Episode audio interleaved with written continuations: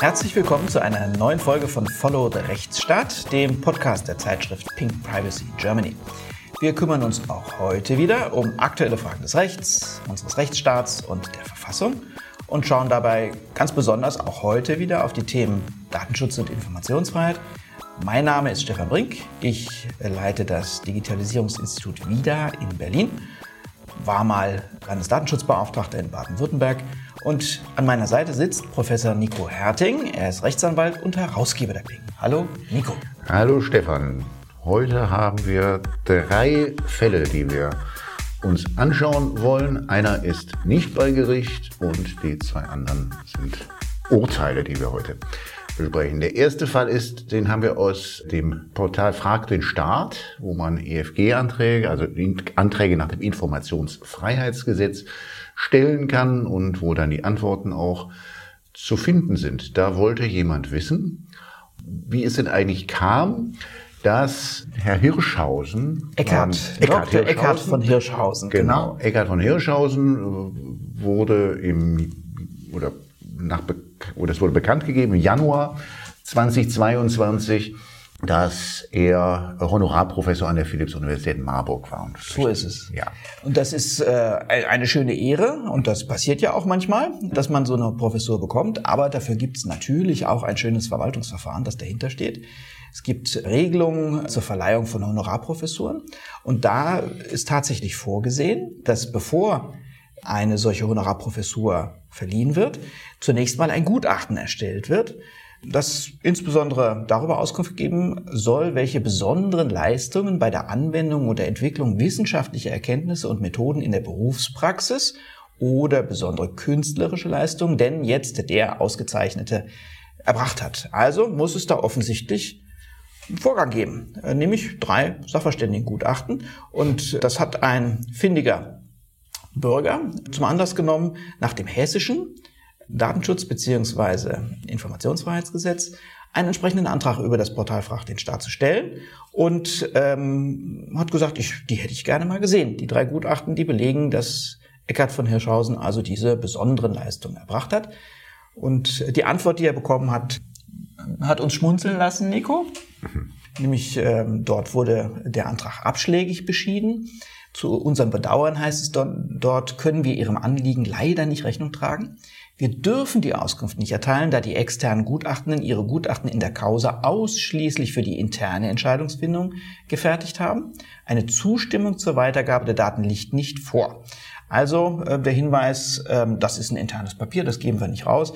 Da freut sich der Informationsfreiheitsrechtler immer besonders, wenn die Verwaltung sagt, ach nee, das ist eher erst das ist nicht für die Öffentlichkeit bestimmt. Ja, das äh, ist immer ein besonders hübsches Anliegen, wenn die Verwaltung sagt, nee, nee, das behalten wir mal lieber für uns. Da ist also die Idee der Informationsfreiheit noch nicht vollständig durchgedrungen.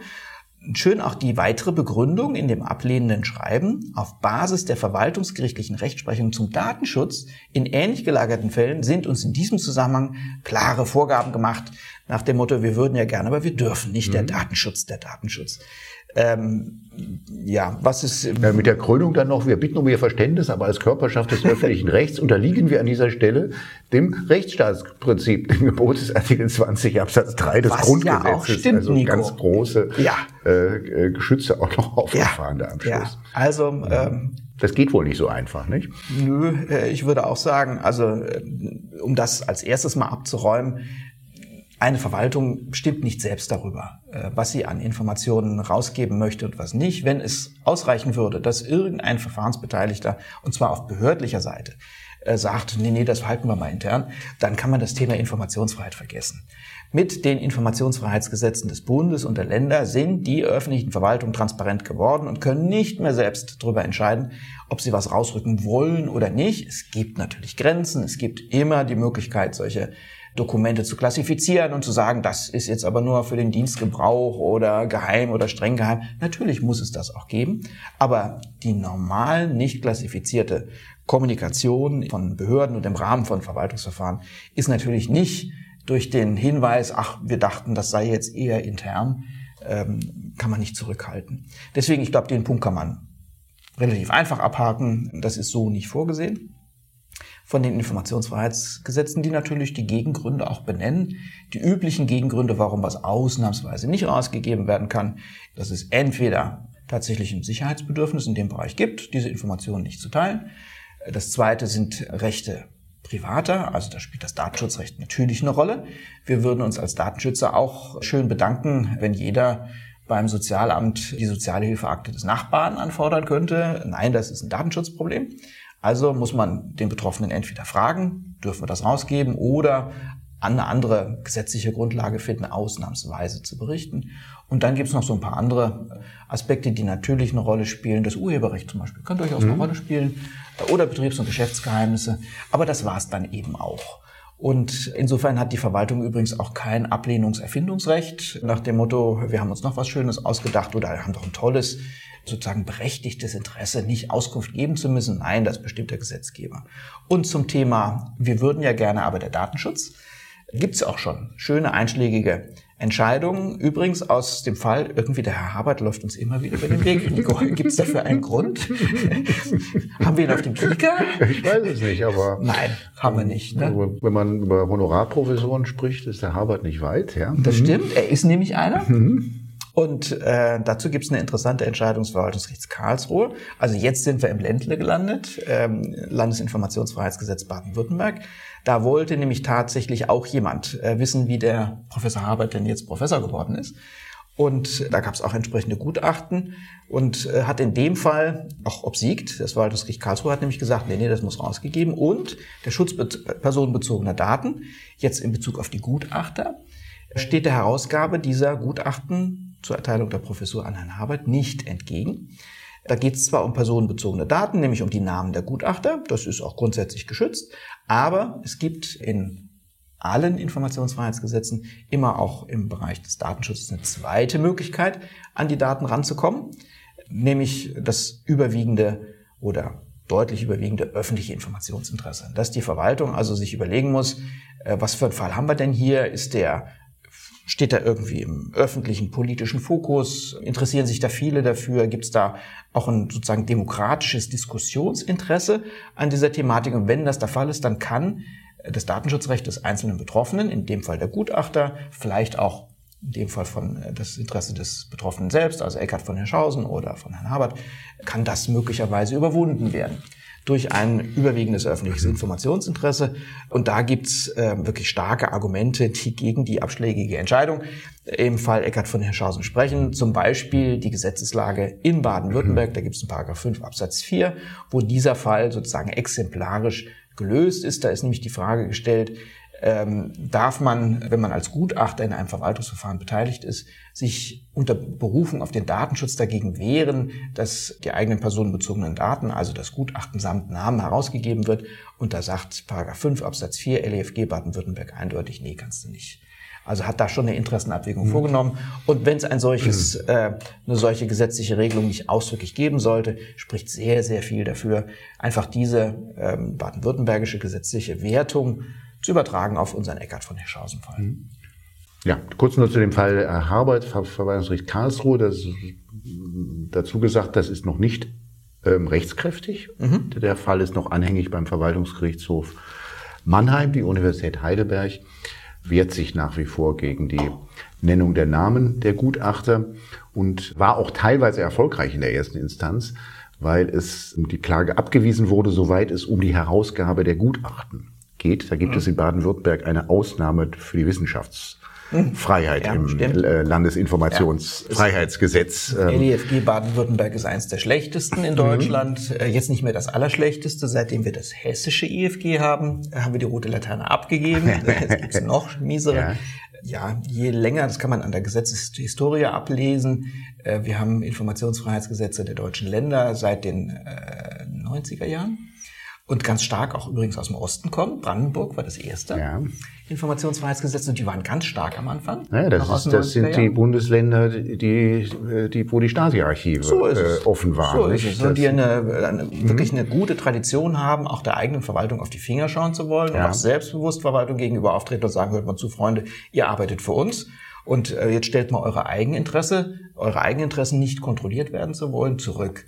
Und je, äh, die westdeutschen Länder äh, haben sich nach und nach bereit gefunden, das auch einzuführen. Zum Teil mussten sie es, im Umweltinformationsbereich mussten sie, gibt es eine Richtlinie, eine europäische.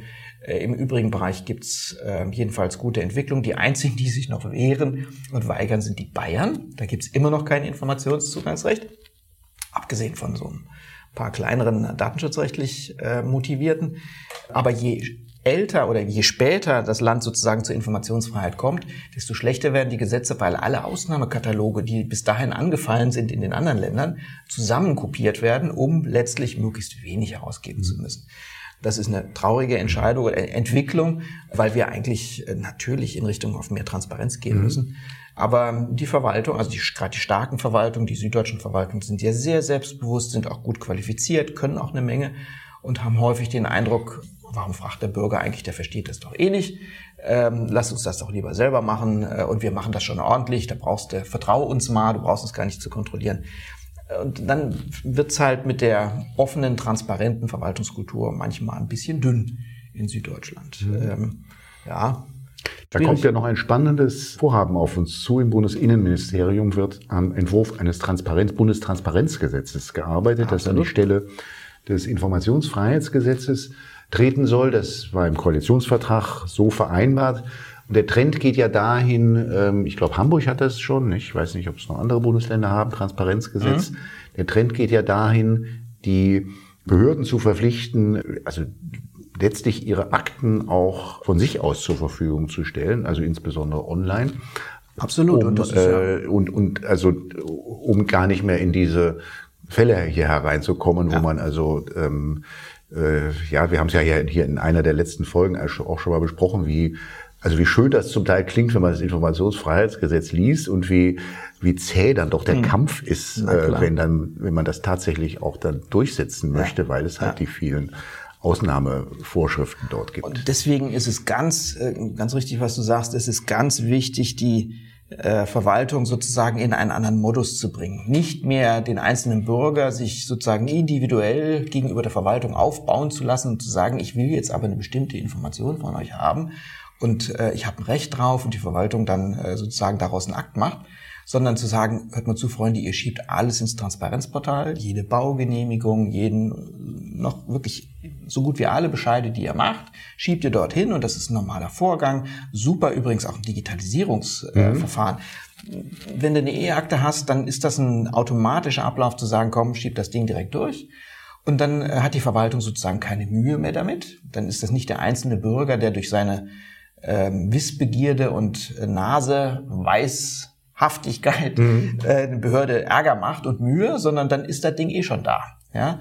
Und dann wird, also wird der Widerstand der Verwaltung auch bröckeln und wegfallen, weil es ein gutes Verfahren einfach gibt. Äh, Transparenzgesetze sind eine, ein sehr guter Ansatz, äh, aber auch da die Beharrungswünsche der Verwaltung sind schon stark. Wir haben in Baden-Württemberg die schwierige Situation gehabt, dass im Koalitionsvertrag ähm, der letzten äh, grün-schwarzen Regierung Transparenzgesetz drinsteht, aber die partout äh, keinen Gesetzentwurf vorlegen wollten. Ja, die haben das einfach nicht gemacht. Das Innenministerium hätte was machen müssen, hat dann erstmal angefangen, ähm, großartig nach hinten zu evaluieren. Was für Erfahrungen haben wir denn in den letzten Jahren gemacht? Und bevor wir das nicht wissen, können wir gar nicht anfangen mit dem äh, mhm. Transparenzgesetzentwurf.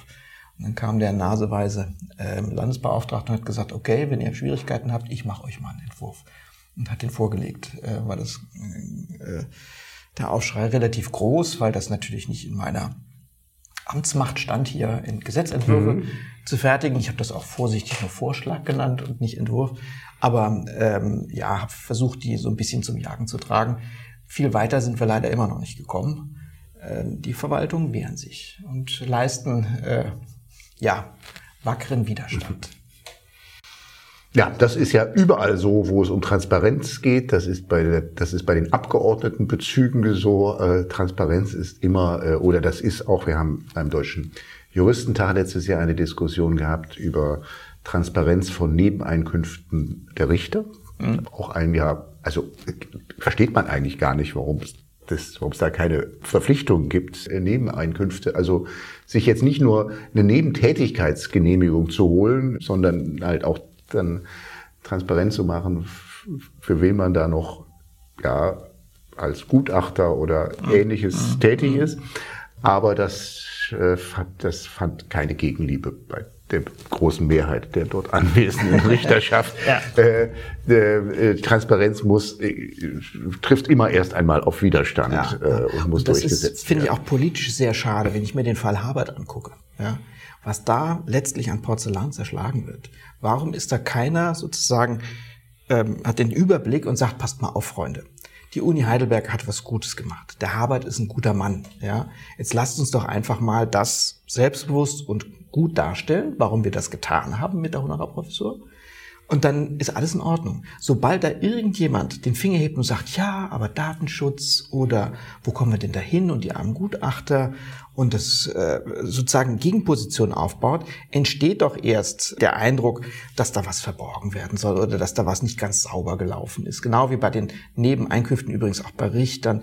In vielen Bereichen ist Intransparenz oder das Zurückhalten von Informationen, zumindest von der Wahrnehmung her, ein Indikator dafür, dass da irgendwas falsch läuft. Und manchmal stimmt es ja auch tatsächlich, dass aus Gründen nicht Auskunft gegeben wird. Mhm. Und äh, damit muss man sich auseinandersetzen, äh, aber auf, auf eine, eine gute, auch selbstbewusste Art und Weise und sich hinstellen und sagen, hört mal zu, Freunde, da stimmt der Spruch übrigens, wir haben nichts zu verbergen. Ja, die öffentliche Verwaltung hat nichts zu verbergen. Punkt. Im Datenschutzbereich sehen wir das natürlich komplett anders und da geht es um private Rechte und der Bürger hat alles Recht, Informationen für sich zu behalten, aber der Staat eben nicht in seiner dienenden Funktion. Deswegen äh, finde ich, sind das auch immer vergebene Chancen, einfach mal ein bisschen forscher aufzutreten, selbstbewusst nach vorne zu marschieren und zu sagen, das ist schon okay, was wir hier gemacht haben und wir erklären es euch jetzt mal. Ja, so viel zur Informationsfreiheit für heute. Wir wechseln das Thema. Es gibt ein wunderschönes Zitat aus einem Urteil des Oberlandesgerichts Hamm das Oberlandesgericht sagt, Datenschutzrecht ist Ermöglichungsrecht, kein Verhinderungsrecht. Ja, Datenschutzrecht, Ermöglichungsrecht, kein Verhinderungsrecht. Also beim besten Willen, so habe ich Datenschutzrecht noch nie gesehen. Ja, das oh. Ermöglichungsrecht. Ähm, ja. Ob es ein Verhinderungsrecht ist, darüber kann man ja, darüber kann man ja äh, vielleicht diskutieren. Aber ähm, also als Ermöglichungsrecht jedenfalls, also so, so wie es wie es so wie so wir es jetzt noch, kennen, gar nicht vor. Ist es mir noch nicht wirklich. Ja, äh, ist ein sehr schöner Satz. Er ist ein toller Satz. Ja. Wusste ich auch, dass der dir besonders gut gefällt. Er hat ja auch geradezu Qualität eines Rosa-Luxemburgischen Ausspruchs. Äh, mhm. Äh, ob er so stimmt, würde ich auch meine Zweifel haben. Vielleicht schauen wir uns erstmal den Fall an und äh, kommen dann nachher nochmal zu dieser genau, Sentenz genau. zurück. Ja, also der Fall ist, ähm, der Fall ist eigentlich ein Fall, den es häufiger mal gibt. Also ich, ähm, wir haben ja zum Beispiel in Berlin gerade eine öffentlich ausgetragene Streitigkeit innerhalb des Vereins, der den alljährlichen Berliner CSD hier immer veranstaltet, wo eine Gruppierung gegen den Vorstand schießt und gerne jetzt eine außerordentliche Mitgliederversammlung einberufen will und dann die Mitgliederliste verlangt, um dazu auch dann einleiten, also das notnötige Quorum dort zu bekommen. Die Fälle sind eigentlich immer ähnlich. Ja, da wird jetzt darum datenschutzrechtlich gestritten, ob das herausgegeben werden darf. Da kommt die interessante Begründung, das seien ja besonders sensible Daten nach Artikel 9 wegen sexueller Orientierung. Ah, das ähm, stimmt. Ja, kann ja. man. Ist ja, nicht, nicht zwingend, aber nicht zwingend, aber ja. naheliegend. So, so kompliziert war der Fall des Oberlandesgerichts bei, beim Oberlandesgericht Hamm nicht. Auch dort ging es um die Herausgabe von der Mitgliederliste eines Vereins. Ein Verein, der immerhin aus 5500 Mitgliedern bestand. Offensichtlich ein Verein, soweit man das aus dem äh, erster Entscheidung herauslesen kann, in der sich geprellte Anleger zusammengetan ah, haben. Spannend. Mhm. Ähm, so, und wie das in so Vereinen ist, egal ob wie groß oder wie, wie klein, also es gibt immer eine Opposition. Äh, manchmal ist, besteht sie nur aus einer Person, das kennen alle, die schon mal in der Vereinsversammlung waren. Einer, einer, einen gibt's immer. Ähm, äh, hier ging, gab es jemanden, der wollte Opposition gegen die Politik des Vorstands mhm. organisieren und ja und, und verlangte jetzt die Herausgabe der Mitgliederliste vom Vorstand und der Vorstand sagte nein, dafür liegen die gesetzlichen Voraussetzungen nicht vor und wir sind datenschutzrechtlich nicht dazu befugt. Das mhm. geht nur mit Einwilligung der mhm. Mitglieder und eine solche Einwilligung liegt nicht vor. Ja, ich habe gesehen, in Baden-Württemberg hat man, hat man in einer Handreichung den Vereinen, das habe ich mir neugierig angeguckt, ja. gestern, ähm, hat man den Vereinen empfohlen, holt euch immer die Einwilligungen äh, oh äh, der, ja? der, Mitglieder, dann Ups. seid ihr auf der sicheren Seite. Ja, okay, das, das stimmt, aber das ist natürlich extrem aufwendig. Bei 5500. Und die werden sich bedanken und das, mhm. ist, das kostet ja auch alles Geld. Ich mhm. muss ja die mhm. anschreiben, die Mitglieder, dann muss ich verifizieren, hat überhaupt der Richtige geantwortet dann kriege ich immer nur eine Rückläufe in Höhe von 10, 12 Prozent. Mhm. Was mache ich mit den anderen? Also Einwilligung ist natürlich den meisten, die mit Datenschutz nicht so viel zu tun haben, denen fällt die Einwilligung immer ein als Rechtsgrundlage, aber sie ist eine in vielen Fällen einfach untaugliche, weil sie unzweckmäßig ist als äh, Grundlage und sie ist übrigens auch überhaupt nicht belastbar, nämlich das Mitglied, das dann irgendwann keine Lust mehr hat, kann natürlich jederzeit widerrufen. Äh, jeder, der die Einwilligung gibt, darf nach Artikel 7 ohne Angabe von Gründen sagen, jetzt will ich aber nicht mehr. Und dann bricht mir meine ganze schöne Datenverarbeitung zusammen, weil ich auf einmal ohne Verarbeitungsgrundlage dastehe. Also Einwilligung ist schwierig, nicht besonders tauglich und es gibt viel bessere Möglichkeiten, auch die Fälle, die so ein Fall, den wir, wie wir jetzt hier haben, gut in den Griff zu kriegen. Denn wir haben ja gehört, Datenschutz ist Ermöglichungsrecht, lieber Nico. Worauf hatten das OLG Hamm abgezielt? Also ähm, Sie haben zunächst, weil es gibt jetzt es gibt einen vereinsrechtlichen Teil der Entscheidung und einen äh, datenschutzrechtlichen Teil der Entscheidung. Und der vereinsrechtliche, das ist glaube ich Paragraph 37 BGB, da kommt es dann auf ein berechtigtes Interesse des Klägers äh, an. Also das sind die Informationsrechte, äh, Informationsrechte der Mitglieder des Vereins. Schauen wir das nochmal ganz kurz ganz kurz und schulmäßig nach, 37 BGB, das mache ich jetzt aus dem Kopf. Genau, das ist, äh, da geht es um die Einberufung, äh, Einberufung der Mitgliederversammlung, die von einem, äh, also in der Satzung näher bestimmten äh, Teil dann äh, verlangt werden kann. Nicht? Mhm. Wenn es in der Satzung nicht steht, es ist ein Zehntel und das kann, das ist dann auf jeden Fall auch ein eine vereinsrechtlich jetzt wiederum, kann man hieraus, so jedenfalls OLG haben, aber ich glaube, das ist auch entspricht auch der äh, Linie des, des Bundesgerichtshofs, kann man hieraus dann auch wiederum vereinsrechtlich ab, ableiten, äh, nicht? Also ja, wenn, dass es dann auch ein Recht geben muss, die ähm, äh, Mitgliederliste äh, zu bekommen, wenn so man äh, so verfahren wird. Ich muss ja eine Chance haben, genau. mein Minderheitenrecht mhm. irgendwie auszuüben und dann muss ich an die Leute ran. Also mhm. Besonderheit hier war, dass, dass, dass der Kläger gar keine Mitgliederversammlung wollte, mhm. sondern der wollte nur ja also wie es heißt, Opposition gegen die Politik des Vorstands organisieren. Man könnte mhm. auch sagen, stänkern, ja. ja. Ähm, äh, oder so hat es wahrscheinlich Recht, der Vorstand ja. äh, gesagt. ähm, äh, aber das, das ist dann nach Auffassung des OLG Hamm äh, schon ausreichend für ein berechtigtes Interesse, dann auch äh, diese Mitgliederliste zu bekommen. Das ist zunächst, wie gesagt, der vereinsrechtliche Teil. Und dann kommt Vielleicht gerade noch da zum, ja. zum, zum Hintergrund. Ich finde, äh, die Konstellation ist natürlich immer schwierig. Wer sitzt denn sozusagen auf den Mitgliederdaten? Ja, das ist der Vorstand beziehungsweise dann die Vereinsverwaltung, die die Mitgliederdateien hat. Und äh, der Vorstand sieht natürlich mit einer gewissen Sorge, wenn da Opposition stattfindet und man sozusagen gegen ihn opponiert, und äh, dann ist er natürlich manchmal etwas zugeknöpft mit bei der Frage, äh, ich hätte gern mal die Mitgliederadressen, häufig geht es ja um E-Mail-Adressen, um die mal alle sozusagen mit meinem eigenen oppositionellen Gedankengut konfrontieren zu können, die Mitglieder. Und dann sind die Vorstände natürlich etwas nicht gerade äh, erbaut, dass sie sich da jetzt äh, sozusagen die Opposition ins Haus holen müssen. Aber ähm, das ist Teil der sozusagen lebendigen Vereinskultur, dass man das zulassen muss. Und insofern kann ich das gut nachvollziehen, dass gesagt wird, ja, du hast ein berechtigtes Interesse zu kommunizieren, auch mit den anderen Mitgliedern. Mhm. Also da kann man ja auch, da muss man ja auch bei 5000, also wenn ich jetzt Vereinsvorstand wäre, bei 5500 E-Mail-Adressen, die ich ja. dann herausgebe, also das Mitgliederliste hieß hier, das ist ja mhm. auch nicht selbstverständlich, dass also auch, das war auch konkret gerichtet auf die Herausgabe der E-Mail-Adressen der Betreffenden. Okay. Ja. Ähm, äh, ja. Äh, wenn ich jetzt äh, als, als Vorstand 5500 Mitglieder E-Mail-Adressen herausgebe, dann muss ich ja befürchten, dass der ein oder andere kommt und sagt, was, ja, was hast du denn meine E-Mail-Adresse herausgegeben? Das ja. ist ja auch eine durchaus reale äh, Szenario dann. Datenschutz äh, liegt auf der Hand. Wo ja. man es verstehen kann, auch dass sich dann ein Vorstand auch aus einem solchen Grund nicht ganz leicht ja. tut. Dementsprechend hat, hat hier tatsächlich auch, äh, dann wurde dann auch eingewandt, ja, man müsse das hier nach dem Maßstab des Paragraphen 7 UWG betrachten. Oh. Also das falle dann quasi unter Belästigung. Unter Belästigung. ja, das ist aber auch, äh, das hat das ähm, äh, OLG dann nicht dann so gesehen und ist wohl auch eher fernliegend ja. jetzt hier ja. den wettbewerbsrechtlichen äh, Tatbestand für einschlägig ähm, zu erachten. Ähm, äh, datenschutzrechtlich, der Einwand, also wie wir das gerade im anderen Kontext hatten, wir, wir würden ja gerne, aber dürfen nicht.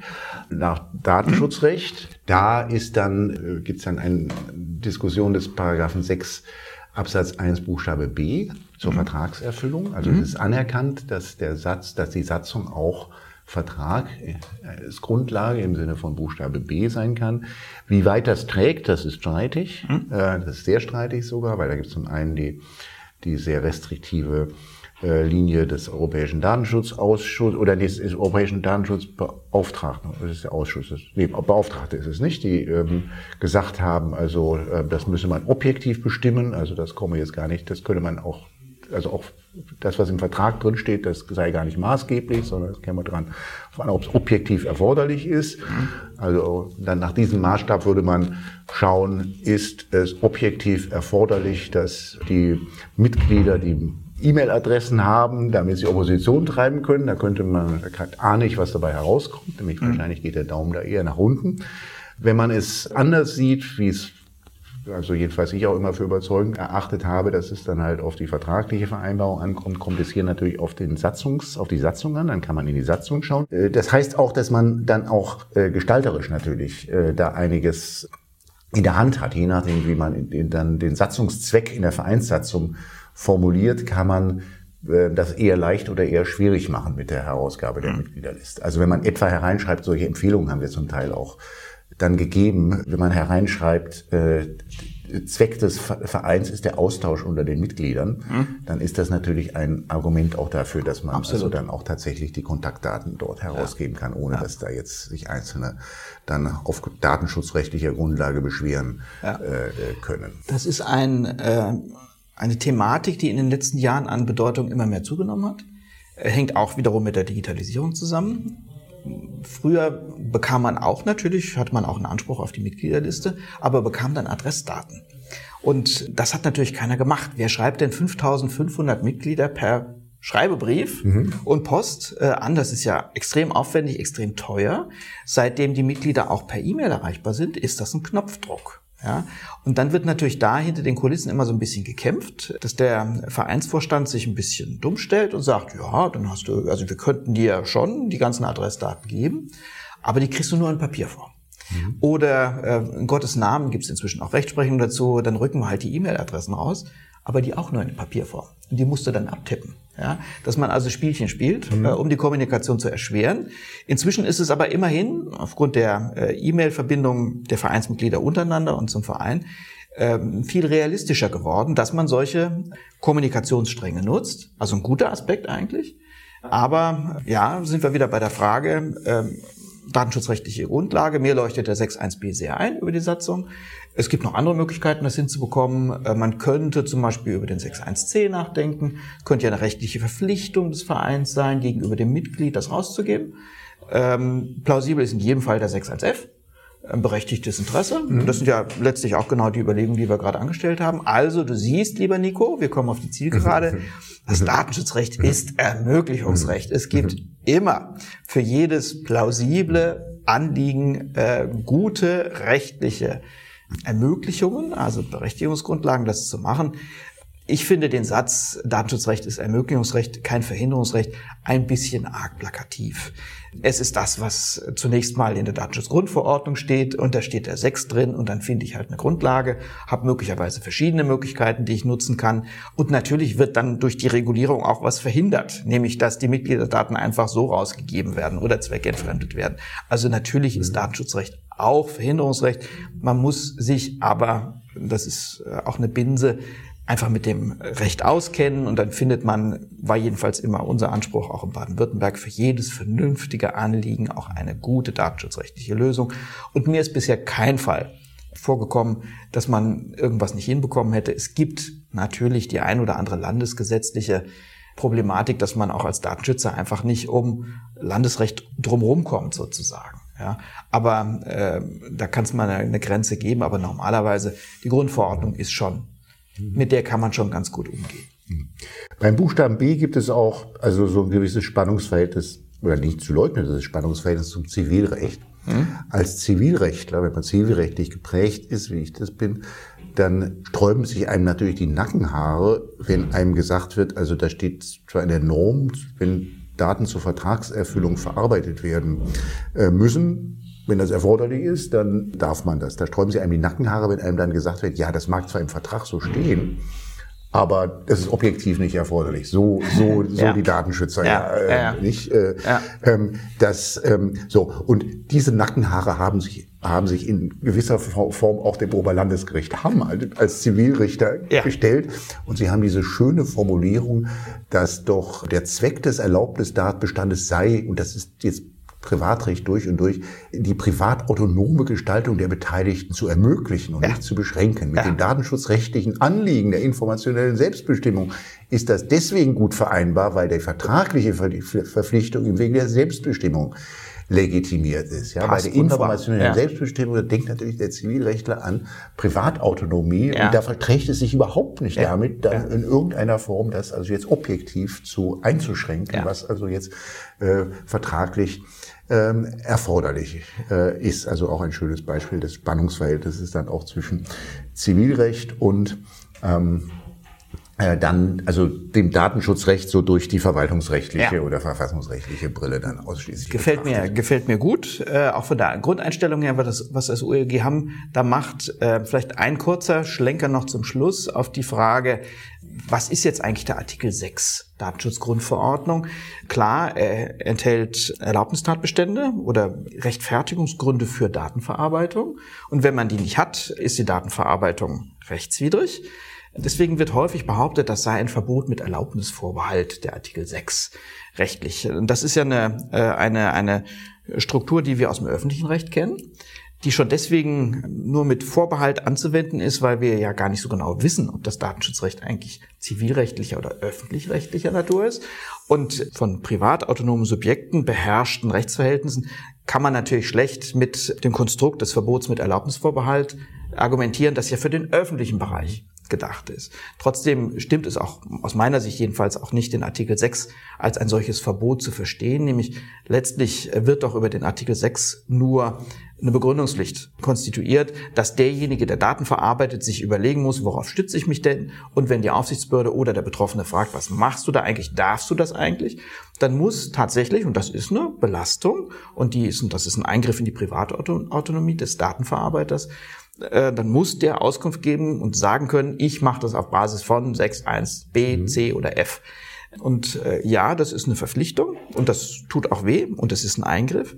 Aber auch da kann man wieder sagen, in der Realität hängt zwar ein bisschen tiefer. Was findet denn, was ist denn die häufig, häufigste Rechtsgrundlage für Datenverarbeitung? Naja, das ist 6.1f, das berechtigte Interesse des Verarbeiters, wo er selbst eine Abwägung vornimmt zwischen den Verarbeitungszielen, die er hat, und die findet er ganz toll, und gucken muss, gibt es da möglicherweise schutzwürdige Belange von Betroffenen und wie werden die denn jetzt miteinander abgewogen, was überwiegt denn da? Und das ist in aller Regel ja eine Selbstermächtigung sozusagen, die der Verarbeiter sich ausspricht. Der hat den 6.1f ordentlich geprüft, kam zum Ergebnis, das passt schon. Und dann kümmert sich niemand mehr darum. Da kommt weder ein Betroffener noch gar die Aufsichtsbehörde und rechnet das nach, ob das stimmt mit der Abwägung, sondern in 99,9 Prozent der Fälle war es das. Also so schlimm ist äh, auch der Druck, der vom 6 jetzt ausgeht oder von dieser Konstruktion ausgeht, in der Realität tatsächlich nicht. Im Einzelfall, stimme ich dir wieder zu, Nico, kann es natürlich sein, dass die Aufsichtsbehörde das nachprüft und sagt, das war aus unserer Sicht war das nicht erforderlich.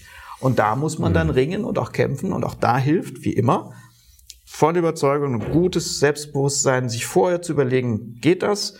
Und wenn dann die Aufsichtsbehörde kommt und andere Auffassung ist, dann bleibt man halt bei seiner Auffassung und dann muss man eben auch dann in den Ring steigen. Äh, und ich bin ganz sicher, so wie das OLG Hamm in diesem Fall absolut vernünftig entschieden hat, äh, werden die meisten Gerichte auch, äh, sollte es mal eine Aufsichtsbehörde geben, die da ein bisschen übergriffig ist, werden das wieder einfangen. Mhm. Ja, also Verbot mit Erlaubnisvorbehalt ist natürlich ein großes Fass, was du da aufmachst, lieber Steffen. ja, also da würde ich ja dagegen halten und sagen, also es ist eindeutig so formuliert, nicht? Die Verarbeitung ist nur rechtmäßig, wenn. Ja. Ja, ähm, es ist, ähm, ich springe darauf deshalb an, weil ich mich jetzt so ungefähr 15 Jahre zurückversetzt fühle. Eine mhm. große Veranstaltung, also 2008 begann ja so die Zeit, wo Datenschutz jetzt nicht nur die Nerds interessierte, ja, ja. Ähm, als, das, als man auf einmal befürchten musste, als Unternehmen irgendwie in die Tagesschau Hauptnachrichten zu geraten, ja. wenn man eine Datenpanne hatte. Ja.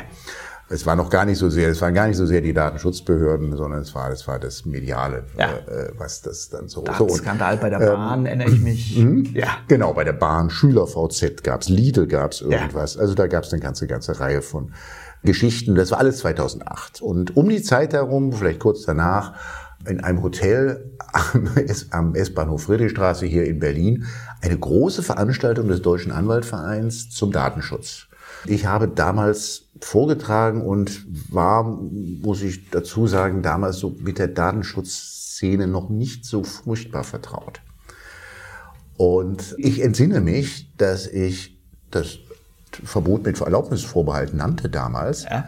und auf, auf heftigsten Widerstand stieß. Ja. Also wie könne ich denn sowas sagen? Das stimme doch überhaupt nicht. Ähm, äh, und ähm, also ich, ich wurde ganz, ganz übel ich weiß nicht, ja, das waren Landesdatenschutzbeauftragte, die da saßen und so, ja, ähm, die mich also ganz übel, übel beschimpften damals. Ja, ja. Äh, ähm, ähm, ähm, deswegen. Äh, es hat dann eine ganze, eine ganz, äh, also mittlerweile ist es ja schon auch geläufig, dass man das so ja. sagt. Damals war das wohl noch nicht so geläufig. Ähm, es ist dann auch deshalb geläufig geworden, weil es ja dann 2012 bis 2016 in der Zeit, wo wir die, äh, wo die DSGVO diskutiert haben, ja, da habe ich ja damals unter anderem mit, mit, mit Jochen Schneider aus München auch dran gearbeitet, Alternativvorschläge gegeben hat zum europäischen ja. Datenschutz, wo wir immer gesagt haben, also Alltagskommunikation, ja, da, muss doch was anderes für gelten als für jetzt also den Umgang mit, mit Daten in der Verwaltung, von Bürgern in der Verwaltung oder von Unternehmen, mhm. die jetzt irgendwie Kundendaten dort genauestens äh, dann auch nachhalten. Da muss es doch, da muss es doch Unterschiede geben. Und äh, da haben wir immer gesagt, also es muss doch Bereiche geben, wo es heißt, also das ist erstmal erlaubt, ja. solange es jetzt nicht ja. irgendwie gegen ja. irgendwas verstößt. verstößt.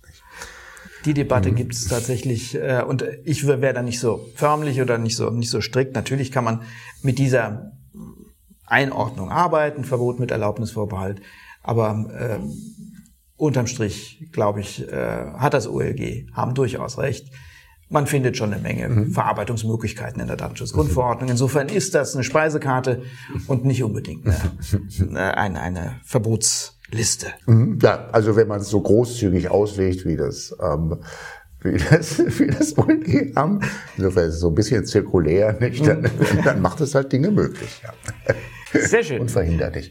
Wir wollten noch einen, einen Bundesverwaltungsgerichtsfall besprechen aus dem Mai. So ist es. Vom 4. Mai 23 hat sich das Bundesverwaltungsgericht um eine Fragestellung gekümmert, die nicht neu ist.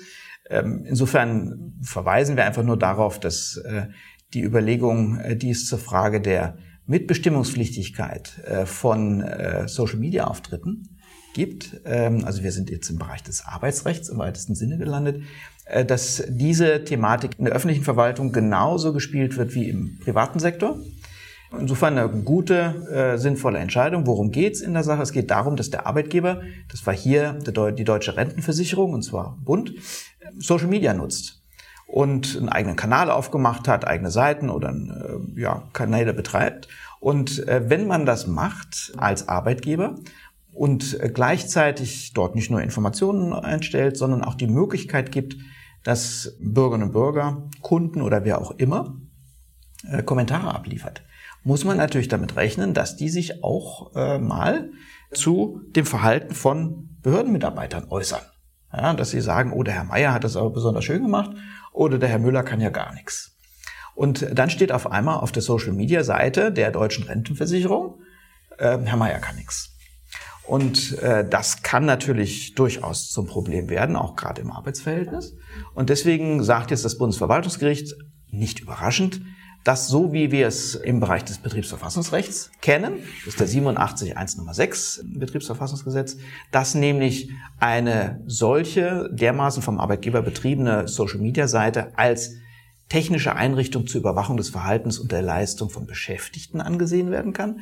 Das vollzieht jetzt das Bundesverwaltungsgericht für die ähm, Stellen der öffentlichen Verwaltung nach und, äh, nach und sagt, ja, das kann genau sein. Das muss nicht so sein. Das hängt dann sehr stark auch von der Ausgestaltung der Kommentarfunktion ab, ob die äh, zum Beispiel moderiert ist und erst der Arbeitgeber nochmal drüber schaut, bevor er was freischaltet und dann alle personenbezogenen Informationen, die von Bürgerinnen und Bürgern dort reingestellt werden, rausnimmt äh, oder ob die unmittelbar äh, dort auftauchen kann das durchaus sein, äh, dass das eine Einrichtung zur Überwachung ist. Wie wird denn nämlich tatsächlich das genutzt? Na klar, das fällt dem Arbeitgeber natürlich auf, wenn auf seiner Social-Media-Seite ständig Beschwerden über den Herrn Meier gepostet werden. Und dann wird er sich schon fragen, macht er eigentlich einen guten Job? Mhm. Und äh, damit wird auf einmal aus der Äußerung eines Kunden oder eines Bürgers sowas wie eine Bewertung, äh, die auch arbeitsrechtlich eine Rolle spielen könnte.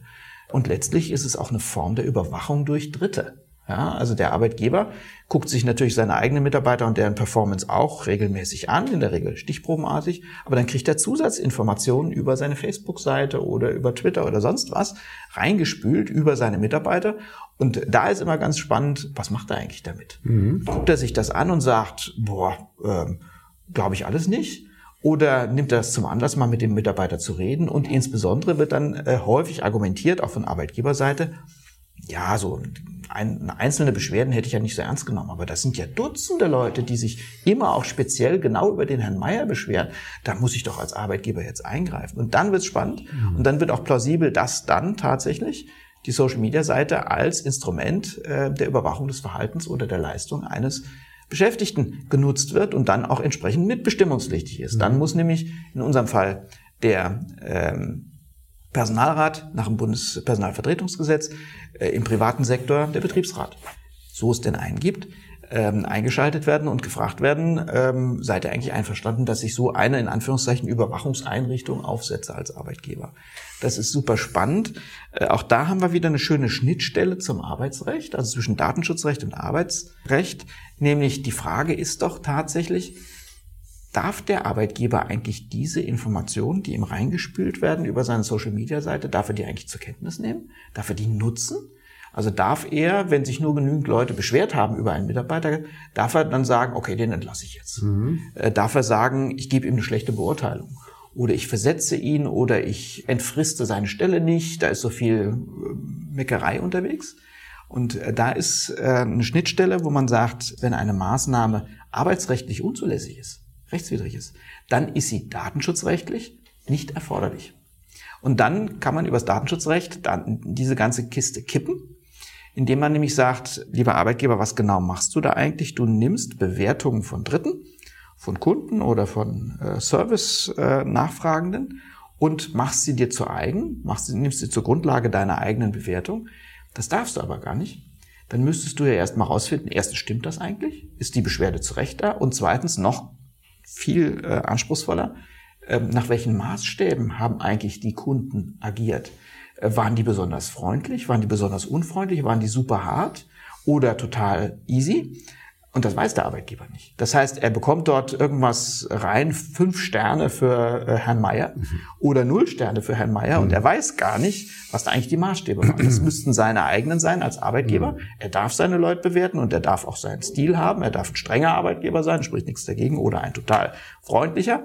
Aber er darf nicht einfach Wertungen Dritter übernehmen und sich zu eigen machen, von denen er noch nicht mal weiß, wie die zustande gekommen sind. Das ist die arbeitsrechtliche Seite. Und wenn er das arbeitsrechtlich nicht, nicht darf, dann ist es datenschutzrechtlich, das ist der Paragraph 26 Absatz 1 BDSG, dann ist es datenschutzrechtlich nicht erforderlich. Mhm. Und da haben wir wieder sozusagen einen schönen Connex geschaffen. Die Datenschutzwelt sozusagen schließt sich jetzt immer mehr und auch immer vernünftiger und glaube ich auch immer nachvollziehbarer an die anderen Rechtsmaterien an. Und da müssen wir auch hin. Der Datenschutz, du hast erwähnt, 2008, äh, 2009 ging die Fahrt so richtig los war sehr lange ein Unikum. Ja, so eine Außenseiterregulierung, auch von vielen nicht wirklich äh, gekannt, wahrgenommen, geschätzt. Äh, wir brauchen da eine Anschlussfähigkeit. Mhm. Und wir müssen dazu für, müssen dahin kommen, dass das Datenschutzrecht genau dasselbe, auch Niveau der Anwendung hat, wie die ganzen alten Rechtsmaterien. Mhm vom Kunsturhebergesetz bis hin zum Arbeitsrecht, mhm. die wir eigentlich ganz gut im Griff haben. Mhm. Also ich kann das ja alles nachvollziehen, aber mhm. jetzt bin ich ja überhaupt nicht der Arbeitsrechtler. Und also wenn ich ehrlich bin, wäre ich gar nicht auf die Idee gekommen, dass man einen, ein Facebook Fanpage oder was, worum es immer auch geht, der deutschen Rentenversicherung als eine Einrichtung der Überwachung der mhm. Arbeitnehmer mhm. oder der mhm. Beschäftigten, sind ja wohl Beamte, mhm. ähm, ansehen kann, wäre ich gar nicht auf die Idee gekommen. Ja, aber ich kann schon, ich kann das schon nachvollziehen. Jetzt habe ich mich bloß gefragt, was ist denn, wo, wo hört denn das auf eigentlich? Was macht man, wenn man sich, was ja gelegentlich vorkommen soll, über die Deutsche Bahn ärgert? Ja. Man schreibt empört irgendwas auf Twitter. Ja, ja und okay. macht das, macht Ad Deutsche Bahn. Ja. Ist das jetzt ein Überwachungskanal, ist jetzt der Deutsche Bahnkanal ein Überwachungskanal für die Beschäftigten? Da muss man zunächst mal gucken, äh, ob der Arbeitgeber diese Informationen einem bestimmten Beschäftigten zurechnen kann. Das kann er wahrscheinlich. Also wenn du schreibst, ich saß im ICE von äh, Berlin nach Hamburg um die und die Es gab, es gab wieder keine Info, warum der Zug irgendwie genau, eine Stunde gestanden hat auf freier Zugleitung hat mal wieder komplett ja, ja, ja, ja, ja, ja. Kann der Arbeitgeber natürlich rauskriegen. Mhm. Wer hatte mhm. denn da Zugleitung? und könnte dann einsteigen. Dagegen spricht auch zunächst mal nichts. Indem er einfach informatorisch sozusagen einen Vorhalt macht, würde man es strafprozessual mhm. nennen äh, sag mal, lieber Zugleiter, ich habe da auf Twitter gelesen, da wäre was schiefgegangen, berichte mal. Ja? Äh, ich glaube, da lässt sich arbeitsrechtlich nicht viel dagegen sagen. Mhm. Die Frage ist dann nur, macht sich dann der Arbeitgeber ein eigenes Bild?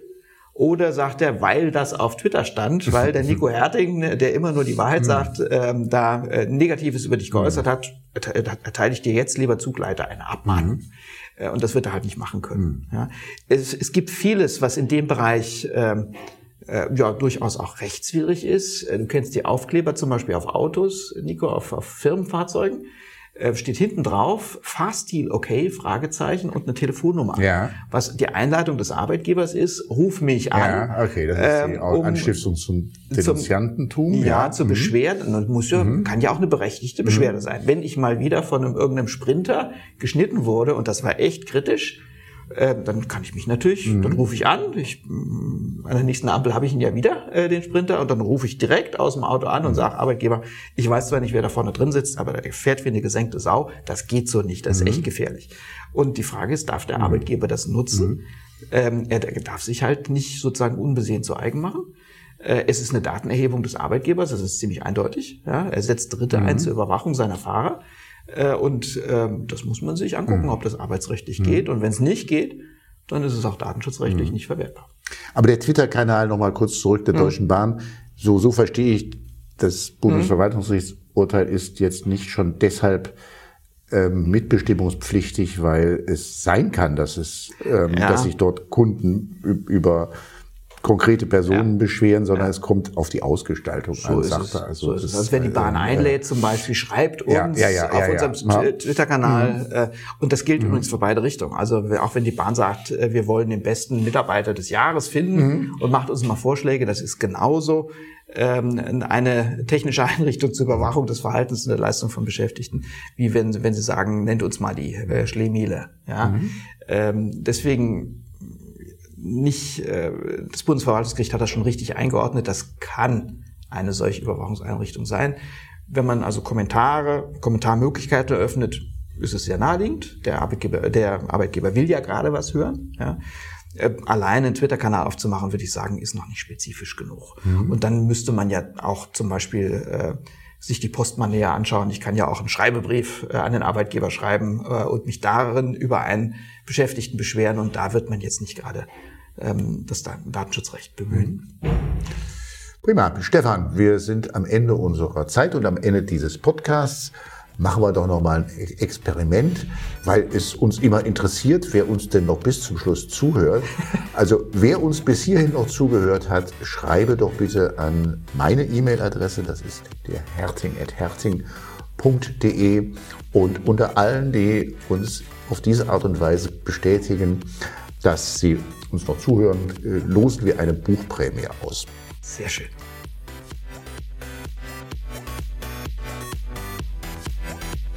Das war Follow the Rechtsstaat. Schaltet auch ein bei der nächsten Folge und abonniert.